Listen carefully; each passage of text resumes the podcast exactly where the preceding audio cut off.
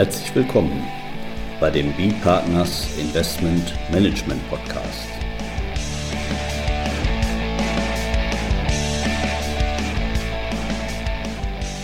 Immer wieder Mittwochs, kurzer Wochenrückblick, was in unserer Beratungspraxis besonders interessant war. Unser Thema heute AIFM-Richtlinie, neue Regeln für Kreditfonds mit Harald Kuhn, Partner bei B-Partners und Carsten Bödecker, ebenfalls Partner bei B-Partners. Ja, AIFM-Richtlinie, da hört man ja immer mal wieder was zwischendurch und jetzt steht eben auch nochmal eine Ergänzung an für die Kreditfonds. Ja, gar nicht nur für die äh, Kreditfonds. Ähm, das Ganze findet statt im Rahmen des äh, sogenannten AIFMD Review der in der Richtlinie schon angelegt ist, eine, eine äh, Überprüfung der Vorschriften der Richtlinie äh, nach, nach einer gewissen Periode und äh, soweit nötig dann eben auch eine Überarbeitung.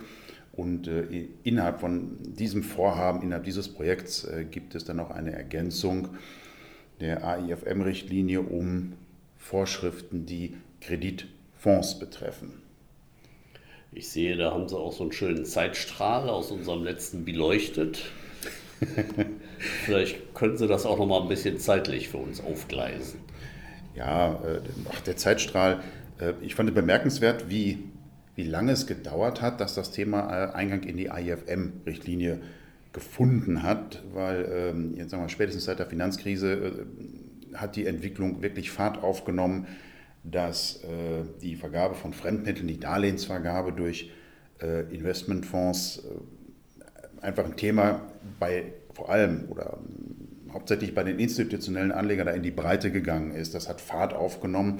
Die Volumina sind ja mittlerweile gewaltig, die da investiert werden und eben an der Fondsausgangsseite eben auch als, als Fremdmittel vergeben werden. Und deswegen hatte ich mir für das Beleuchtet mal die, die, die Mühe gemacht, mal zu gucken, wann das denn so losging innerhalb der EU.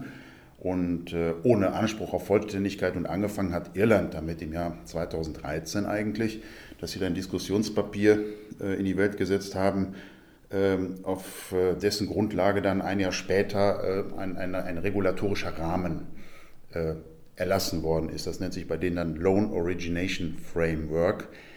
Aber wir wollen jetzt auch die EU nicht ganz vergessen. Die EU hat ja auch 2013 schon die ersten beiden Verordnungen für äh, EUWIC und EUSEF, also für diese speziellen Fondsvehikel für äh, Venture Capital und äh, soziales Unternehmertum äh, ins Leben gerufen in Form von Rechtsverordnung, also unmittelbar geltendes Recht. Und auch diese Vehikel können schon an ihre Zielinvestments Darlehen vergeben an sogenannte qualifizierte Portfoliounternehmen. Das ist ganz ähnlich dann auch in der LT-Verordnung so gemacht worden, die auch 2013 entstanden ist, aber erst 2015 äh, letztendlich dann verabschiedet worden ist, sodass die EU mit der LT-Verordnung dann auch überholt wurde von Malta, die auch 2014 ihr Framework für Loan Originating Funds veröffentlicht haben. Irland auch 2014 am Start als die ihren Fonds die direkte Kreditvergabe gestattet haben, wobei Italien eben in meiner Wahrnehmung ein durchaus strenges Investmentregime hat und auch hatte damals. 2015 äh, ist ja dann das passiert, was, was wir so als Paukenschlag äh, wahrgenommen haben. So ist es ja auch manchmal bezeichnet worden, dass die BaFin äh, ihre äh, Praxis, äh, ihre Verwaltungspraxis zur Kreditvergabe durch äh, Investmentvermögen geändert hat und hat das eben dann, ich glaube im Mai war es, da ist das veröffentlicht worden, im Mai 2015 eben ein Schreiben veröffentlicht, aus dem hervorging, dass die, die Kreditvergabe durch Fonds eben jetzt kein Kreditgeschäft mehr ist, das dem Kreditwesengesetz unterliegt und dem Bankenregime, sondern eben, äh, wenn es denn durch Fonds erfolgt, im Rahmen der kollektiven Vermögensverwaltung eben dem Investmentrecht unterliegt und auch nur dem Investmentrecht. Und hat dann diesen, diesen Konflikt dann eben aufgelöst.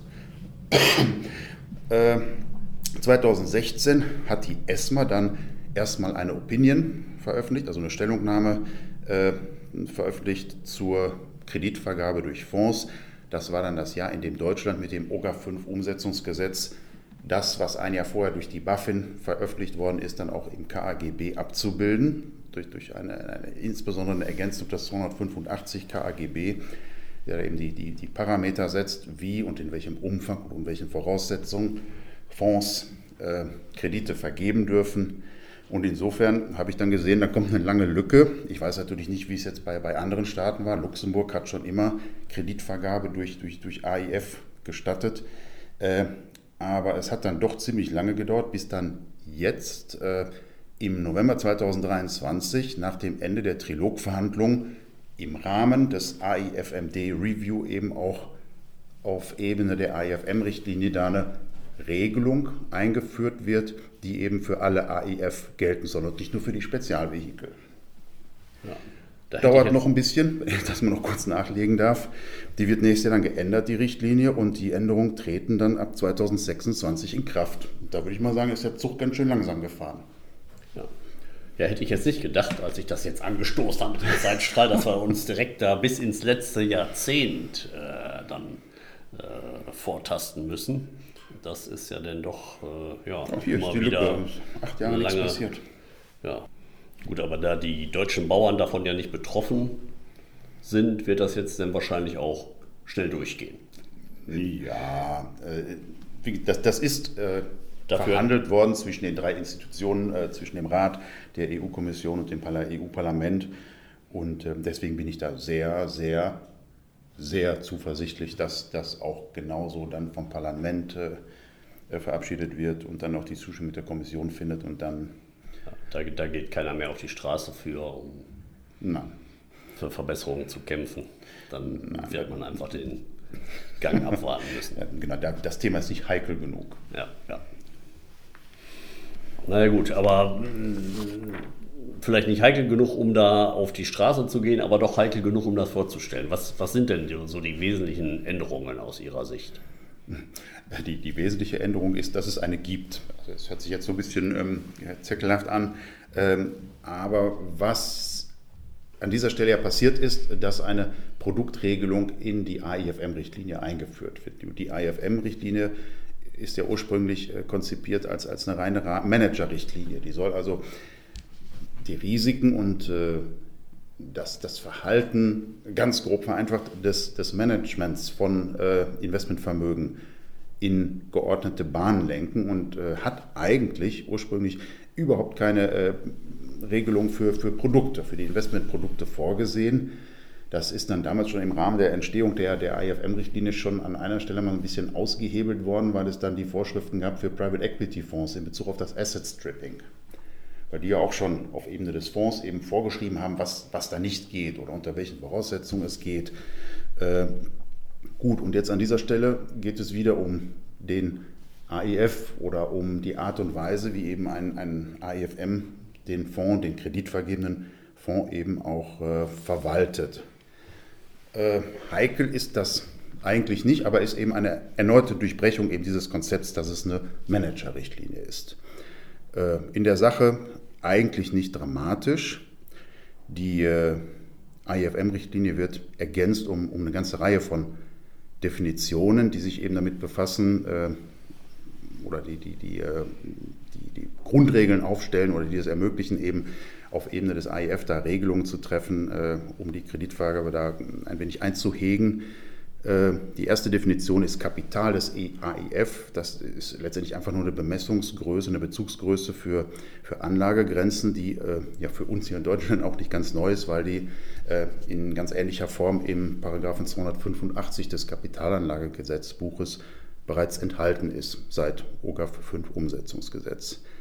Was ich ganz bemerkenswert fand, ist die äh, Definition von äh, Darlehensvergabe oder eben Loan Origination im, im englischen Text, der hier bislang nur vorliegt, äh, weil er auch die ganzen indirekten Strukturen erfasst. Das heißt, die hat also der, der der Urheber dieser, dieser Regelung in dem Richtlinienentwurf äh, tatsächlich mal in den Markt geguckt, was da oder wie es gemacht wird und hat eben festgestellt, dass die kreditvergebenden Fonds ich glaube, ich habe noch nie einen gesehen, in der Regel die Kredite nie direkt vergeben, sondern ähm, wie das auch im, im, im Private Equity Geschäft so ist, über, über SPVs, über Zweckgesellschaften zur, zur Haftungsabschirmung. Manche Länder benötigen besondere Vehikel aus regulatorischen Gründen. Frankreich hat da seit 2018 den, den Organisme de Financement Spécialisé, der oh, da cool. gerne genutzt wird.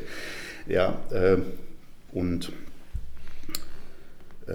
Irland hat da, meine ich mich zu erinnern, ein besonderes DBA mit, mit den USA, was Irland zu einem beliebten Standort macht für die europäischen Vehikel, die eben Loan Origination oder, oder Direct Lending in den USA betreiben wollen. Dann wird dann über ein irisches Vehikel äh, umgesetzt und äh, alle, all diese Gestaltungen werden letztendlich von der Definition erfasst. Da gibt es also auch kein Drumherum strukturieren. Äh, der AIF oder der AIFM muss an der Strukturierung des Kredits oder an der Festlegung oder an der Vorvereinbarung, wie die das nennen, genau genommen also auch an der Aushandlung der Parameter beteiligt sein. Und ob der dann ein Vehikel nimmt, ob das in eine Verbriefungsstruktur gesteckt wird, spielt dann am Ende keine Rolle mehr. Dann haben wir hier eine Definition für das Gesellschafterdarlehen. Das ist äh, naheliegend. Der AIF muss an der Gesellschaft beteiligt sein, äh, der das Darlehen gewährt, mit mindestens 5% des Kapitals oder der Stimmrechte. Also so eine minimal pro forma Beteiligung genügt dann nicht.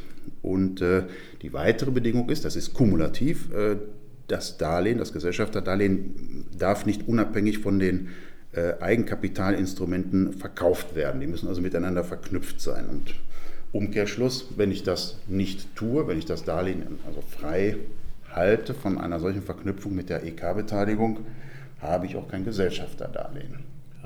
Ja, das ist ja insbesondere wichtig eben für die Fonds, die jetzt nicht unter die Regularien für Kreditfonds äh, fallen wollen. Es muss sich ja zum Beispiel auch um geschlossene Fonds handeln bei diesen äh, Loan Originating Funds. Nicht zwingend. Nicht zwingend. Das war ursprünglich so vorgesehen, aber jetzt gibt es da, äh, sie sind grundsätzlich geschlossen, aber wenn der AIFM nachweisen kann, dass er ein äh, Liquiditätsmanagement vorhält, das seiner Anlagestrategie entspricht, also darauf okay. zugeschnitten ist ja. und die Anleger nicht unfair behandelt werden, kann er in einem gewissen Rahmen auch offen sein. Ja.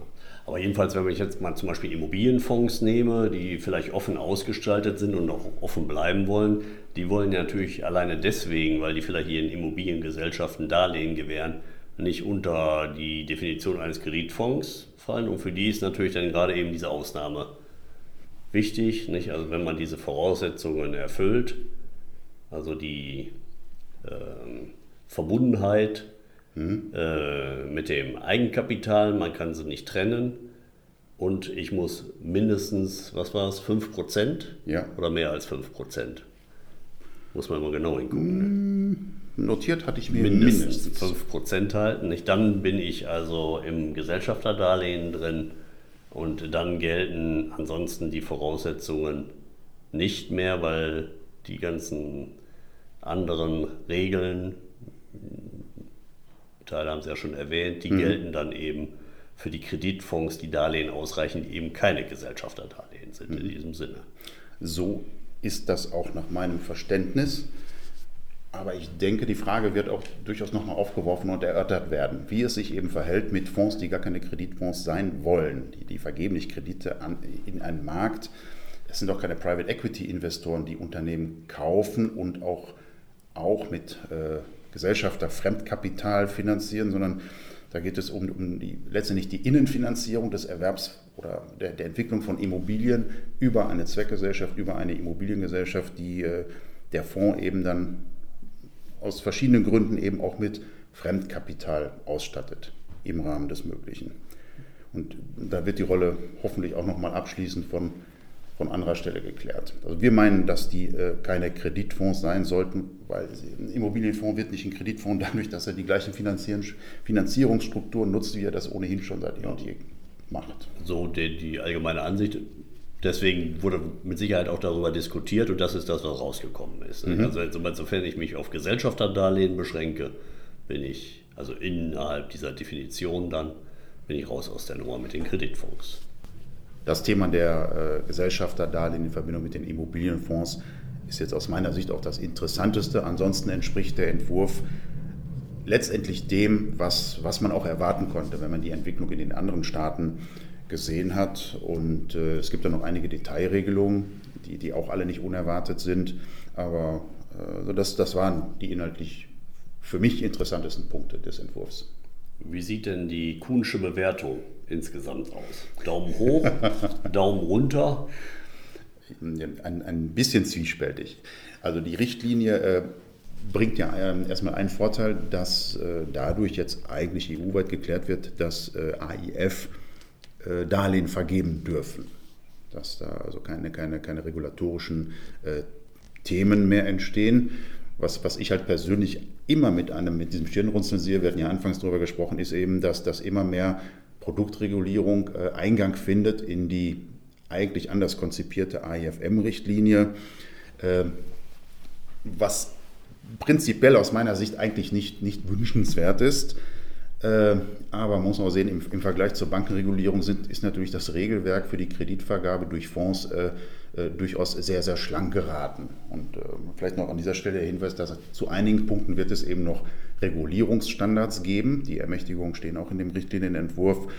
Und da muss man eben schauen, was ESMA dann äh, auf dieser Grundlage dann noch an, an weiteren Regelwerken entwirft und ob das auch so ein, ein Mikromanagement wird, auf, wie auf der untersten Ebene, wie Sie das jetzt im Rahmen mit der mit, mit Offenlegungsverordnung und dem ESG-Themen tun.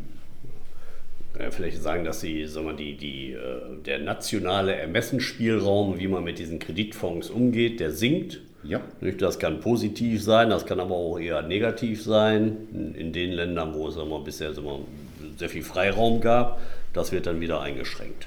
Also ein, wie man sagt man, ein, ein, ein weinendes und ein lachendes Auge. Ja, Aber wir sind jetzt im neuen Jahr. Also insgesamt ist das positiv ja. zu sehen. Ja. Es wird vielleicht. Also für die, uns hier der, der Vertrieb auch oder grenzüberschreitende Vertrieb wird auch erleichtert werden. Nehmen wir das einfach mal als positive Nachricht mit ins Jahr 2024. Genau, hier für uns im Inland ist es keine Verschlechterung. Für Luxemburg meine ich auch nicht.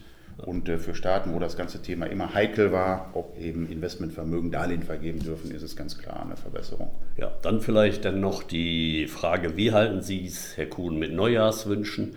Immer nur bis zum Dreikönigstag oder darüber hinaus? Meistens schaffe ich es nicht bis über den 1., 2. Januar hinaus. Aber äh, Gut, dann wünscht Herr Kuhn das nicht, aber ich schon, und das ungeachtet. Moment, alles Gute fürs Wendung. neue Jahr. Alles Gute fürs neue Jahr, von mir auch. Bis dahin, tschüss. Bis zum nächsten Mal, tschüss.